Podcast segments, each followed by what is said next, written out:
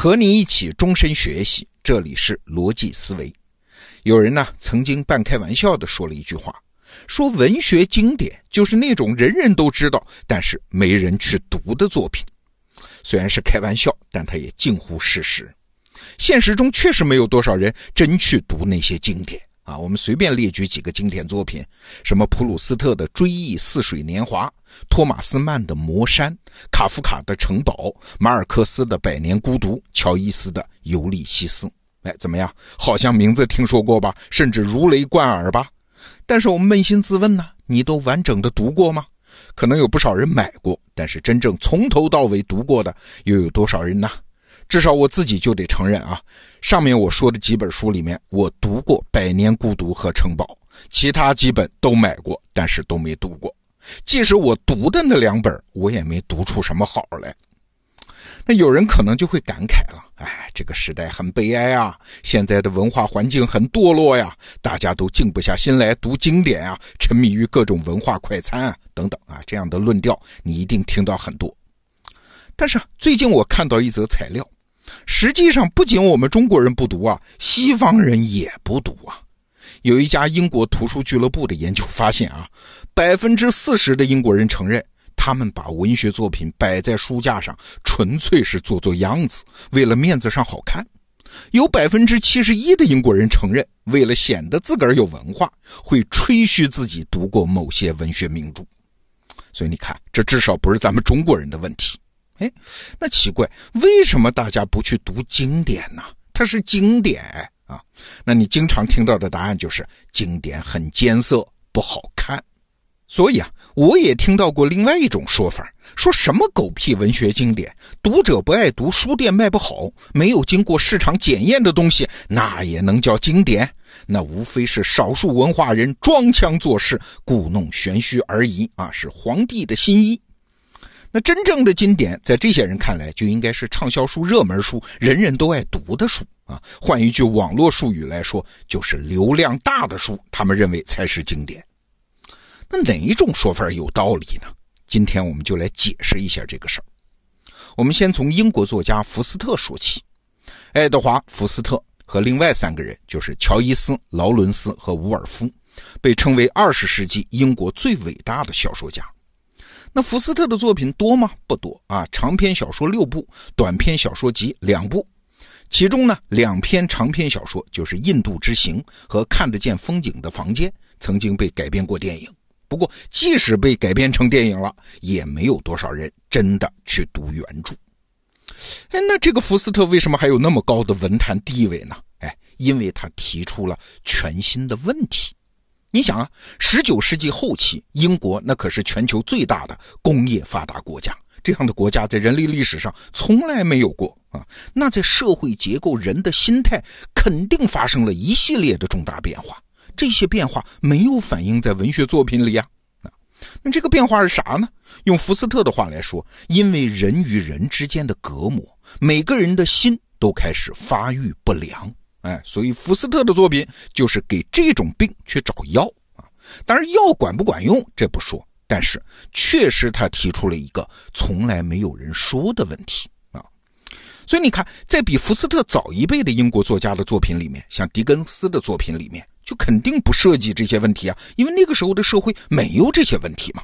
啊，换句话说，福斯特是通过提出全新的问题，拓展了人们思考的范围和领域。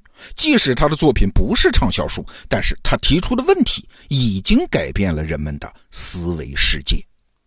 我们再说个德国的例子啊，前些年，德国贝塔斯曼出版社组织了几十名德国著名的作家、评论家，做了一个评选。你们说说看，二十世纪最重要的德语长篇小说是哪一部呢？得票最多的，也是二十世纪最重要的德语长篇小说，名叫《没有个性的人》，作者呢是罗伯特·穆齐尔。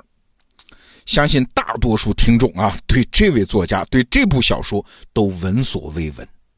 那他为什么如此重要呢？德国评论家是这样说的：说这是一部真正的现代精神小说。长篇小说从十九世纪向二十世纪的发展，主要的变化就是从情节长篇小说向精神长篇小说的转化啊，而没有个性的人，这篇小说就是这个转化中最重要的作品。那与此同时，法国也一样啊。法国普鲁斯特的《追忆似水年华》是开创了叫意识流这个文学流派。所谓意识流嘛，特点就是打破了传统小说的表达方式，直接采取叙述意识流动过程的方法来结构篇章和塑造人物形象。好了，我说到这儿啊，我估计有的人已经开始听糊涂了。你看这些经典作品，就不说它本身有多晦涩难懂啊，就是评论家说的话，简单概括它的特点，我们都听得有点不太懂。评论家到底在说什么，我们不懂。但是有一点是可以听明白的，那就是这些经典作品在文学创作上都实现了某个方向上的突破，或者是在语言表达上，或者是在叙述结构上，或者是提出了新的时代问题，等等等等吧。其实啊，那些更早的经典作品之所以被列为经典，记入文学史，它同样是在那个时代在某个方面有自己的突破性贡献嘛。你想，英国的莎士比亚、俄罗斯的普希金、德国的歌德、意大利的薄伽丘，都是他们各自现代民族语言的开创者和丰富者。哎，也就是说，经典之所以成为经典，是因为他们在人类原有的语言表达、叙事方式、问题背景、时代精神方面做了某种拓展嘛，让人类的文学世界比过去更广阔了，所以它才会被记录进文学史嘛。好了。明白了这些作品为什么是经典，为什么被记录进文学史，我们前面提的那个问题就有了一系列的答案。第一个答案是，文学经典为什么通常不好看呢？啊，因为他的任务压根儿就不是逢迎那个时代的读者嘛，他的任务是要从原有的习惯的熟悉的文学表达当中走出来，来到一个更广阔但是很陌生的新世界。我直白的说啊，就是从读者原来的舒适状态当中走出来，给他找点别扭，进入很可能不再舒适的新世界。那你想，读者能觉得好看得了吗？那反过来说呢？那些读者觉得特别好看的文学，他们会给读者提供新内容、新形象、新情节，但是他的表达方式、思维结构、审美偏好、时代精神，一定是早已深入人心的老一套嘛。所以。他们虽然好看，但是不会被写进文学史，成为经典，啊，这是第一个答案。那第二个答案是呢？经典因为探索的是新世界，所以即使它是开山祖师，打通了一条新路，但是他毕竟是这条路上的第一个人呢，各方面不成熟很正常。比如中国胡适的《长诗集》啊，是中国白话诗歌的第一部诗集。那你今天看起来，就诗歌水平来说，它当然不行，但它是第一部啊，它当然是经典了。我们可以拿汽车再举一个例子，你就更明白了啊。今天随便一个汽车厂，随便一款低端汽车，也会比卡尔本茨当年打造的人类历史上的第一部汽车好不知道多少倍。但是如果要说对人类文明的贡献，那你说哪一款是经典呢？所以经典作品不好读，这是第二个答案。还有第三个答案，那经典文学作品是不是就注定不受市场欢迎呢？对，这确实是一个冷冰冰的事实啊。至少经典文学作品的销量是肯定比不过最当红的通俗作品的。《红楼梦》卖的再好，它也不如现在的一些网络作品卖的好，赚的钱多啊。那这是对经典的不公平吗？不是，你想。人类社会衍生出了两种机制来分别奖励两类作品。第一个机制是用市场机制，也就是全民投票的机制，来对通俗作品做金钱上的奖励。那另外一个奖励呢，是另外一条路啊，是用荣誉机制，也就是同行评价的机制，来对经典作品做声望上的奖励。你看这两条路啊，一个是空间上的奖赏，一个是时间上的奖赏，这没有什么不公平啊，这是各得其所呀。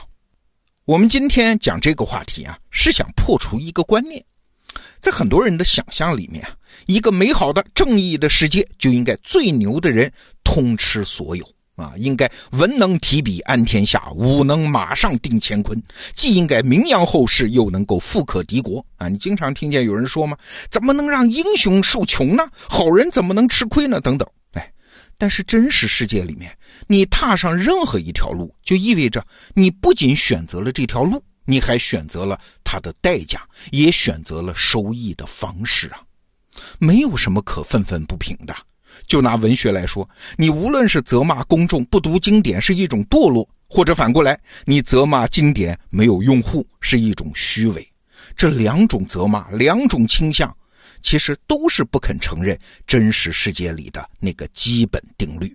啥呀？这就是我们今天讲的，不同的成就，不同的道路，领受不同的奖赏。好，这个话题我们就聊到这儿。逻辑思维，明天见。